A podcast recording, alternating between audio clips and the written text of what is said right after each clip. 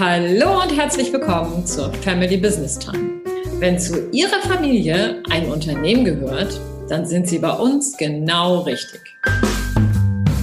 Denn Family Business Time ist der Podcast für Familienfrieden im Familienunternehmen. Herzlich willkommen zu dieser Folge.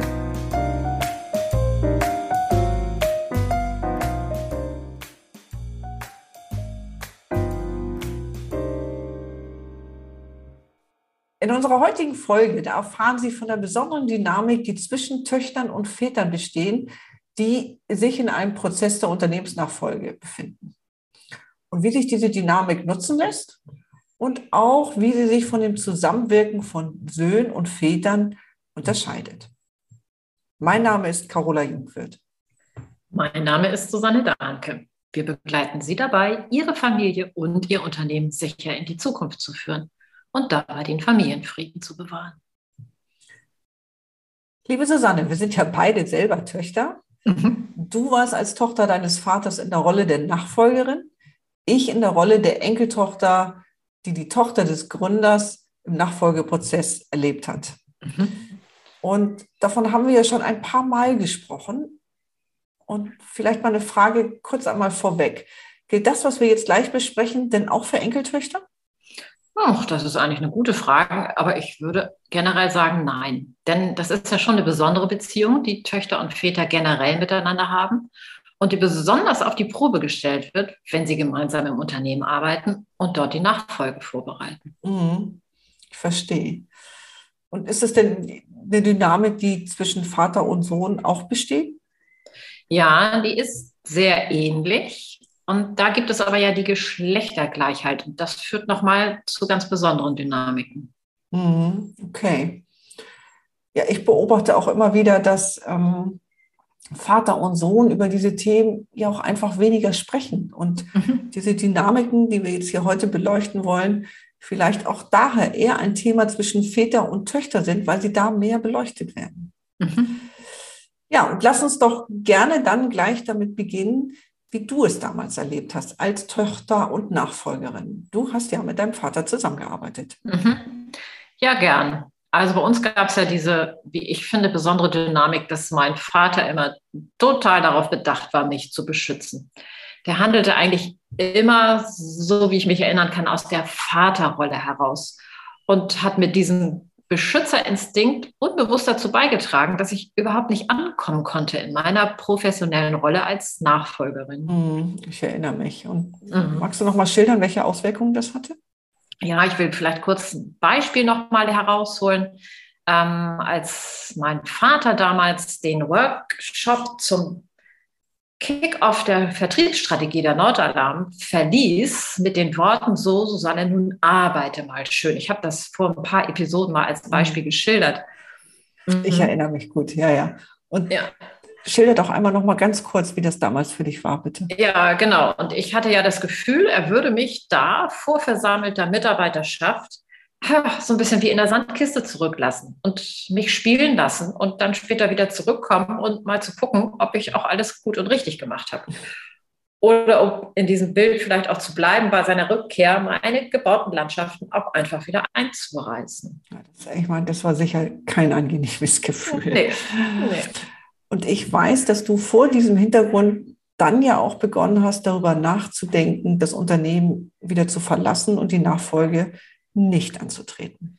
Ja, genau. Das war vor diesem Hintergrund. Und was ich heute weiß, uns fehlte einfach die Rollenklarheit und vor allen Dingen die Kenntnis darüber, dass es auf der professionellen Ebene einen ganz anderen Umgang gebraucht hätte zwischen uns beiden. Also einmal in der Beziehung Vater und Tochter, aber auch natürlich insbesondere vor der Mitarbeiterschaft, um hier nicht Irritationen auszulösen. Und da war uns einfach ganz viel überhaupt nicht bewusst.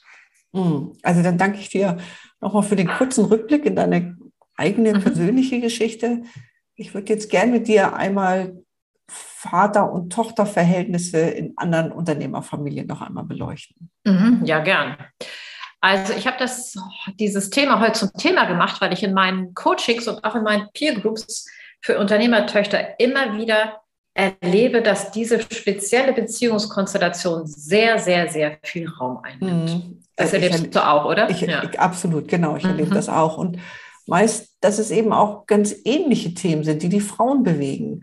Ähm, mhm. Der Wunsch, eigene Erfahrungen und Fehler machen zu wollen, das können so manche Väter nicht so gut ertragen. Mhm, genau, da kommt der Beschützer dann vielleicht wieder. Ne? Ja, oder auch Verantwortung wirklich alleine übernehmen zu wollen. Noch gar nicht für den ganzen Betrieb, sondern vielleicht für Projekte oder Abteilungen oder vielleicht auch Tochtergesellschaften. Und hier geht es ja darum, dass die Väter loslassen müssen und auf ihre Tochter vertrauen müssen. Mhm.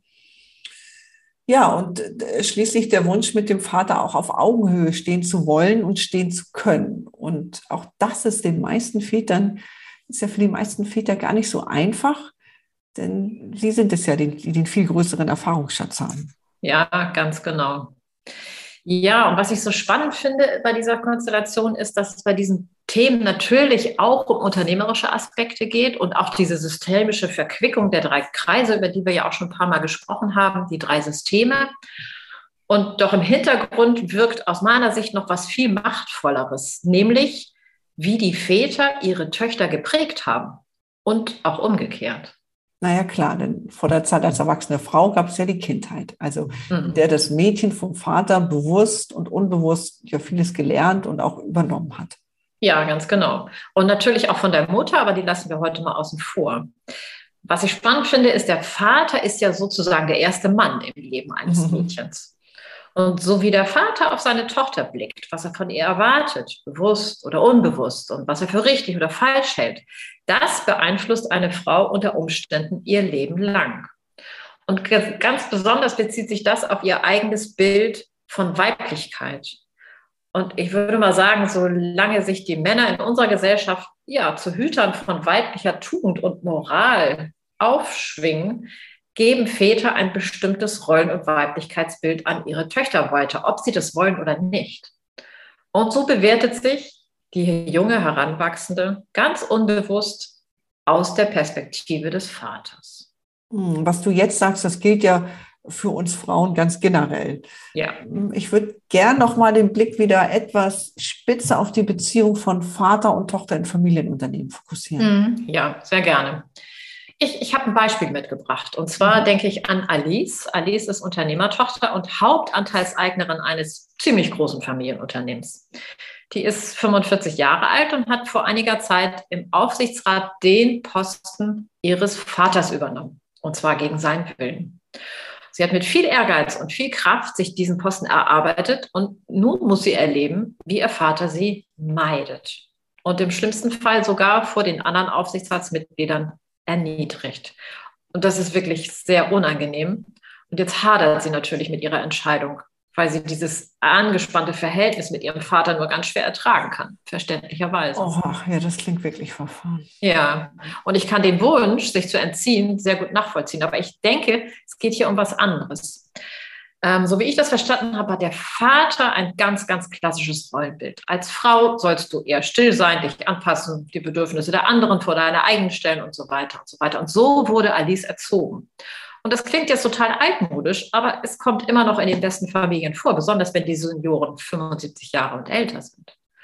Ja, und in, den Augen dieses Senioren hat Alice wahrscheinlich die Erwartungen nicht erfüllt dann. Nee, absolut nicht. Und was noch viel schlimmer ist, sie ist jetzt dabei, mit ihrer sehr innovativen und auch weiblichen Sichtweise dem Geschäft ja gänzlich neue Impulse zu geben und womöglich erfolgreicher zu werden, als ihr Vater in dieser Position war.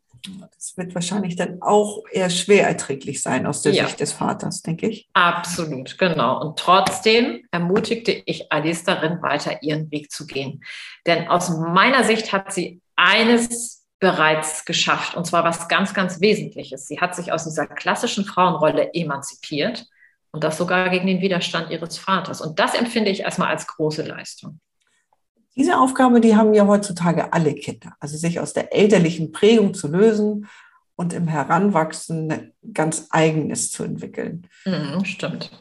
Mm, mir kommt da gerade ein Spruch von Erich Fromm in den Sinn, der von dem, von den vollen Menschen spricht. Also er meint damit Menschen, oder er meint, ja, er meint damit Menschen, die sich gelöst haben von der Mutter, vom Vater, von der Herde und der gleichsam seine eigene Mutter, sein eigener Vater, sein eigenes Gesetz geworden ist. Also mhm. so oder so ähnlich. Mhm, ja, genau. Und äh, C.G. Jung, der nennt das ja den Individuationsprozess. Also wirklich genau das, diesen Weg zu gehen, den du gerade beschrieben hast. Und dieser Individuationsprozess, der fällt ja aufgrund dieser systemischen Dynamik im Familienunternehmen allen Unternehmerkindern natürlicherweise besonders schwer.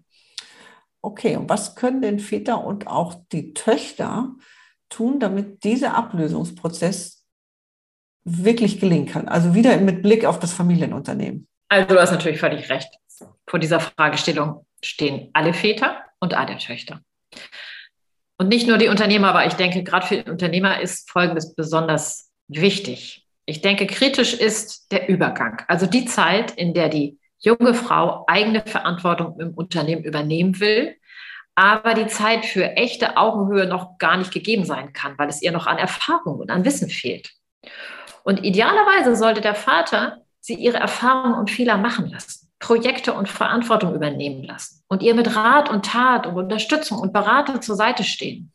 Und, und das ist das Wichtigste, sie dabei selbst bestimmen lassen, was sie genau wann von ihm braucht. Hm, du meinst, der Unternehmer sollte nicht selber eingreifen, auch wenn er meint, dass seine Unterstützung benötigt wird, sondern er sollte mhm. darauf vertrauen, dass seine Tochter, Schrägstrich Nachfolgerin, dass sie ihn fragt, wenn sie ihn braucht. Mhm. Okay, das klingt gut, aber auch nicht wirklich einfach für den typischen Macher, der die Geschicke ja eigentlich gerne selber lenkt und bestimmt. Hm. Ja, das stimmt, aber nur so kann er seiner Tochter den Raum geben, den sie braucht, um wirklich eine starke und selbstbestimmte Persönlichkeit an der Spitze seines Unternehmens zu werden. Mhm. Denn ich meine, nur so kann die junge Frau ja in ihre Wolle hineinwachsen.